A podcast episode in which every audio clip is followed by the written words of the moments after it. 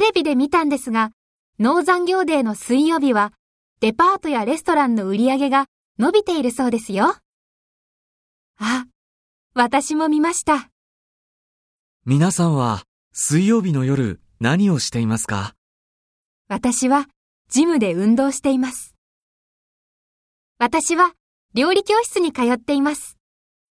私は家で仕事をしています。えそれは残業と同じですよ。そうですけど、仕事が終わらないので仕方がないでしょう。それは良くないと思いますよ。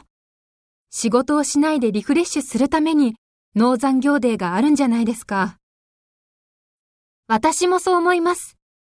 家で仕事をするべきじゃないと思います。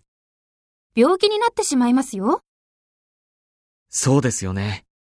仕事と休みのバランスをよく考えた方がいいですね。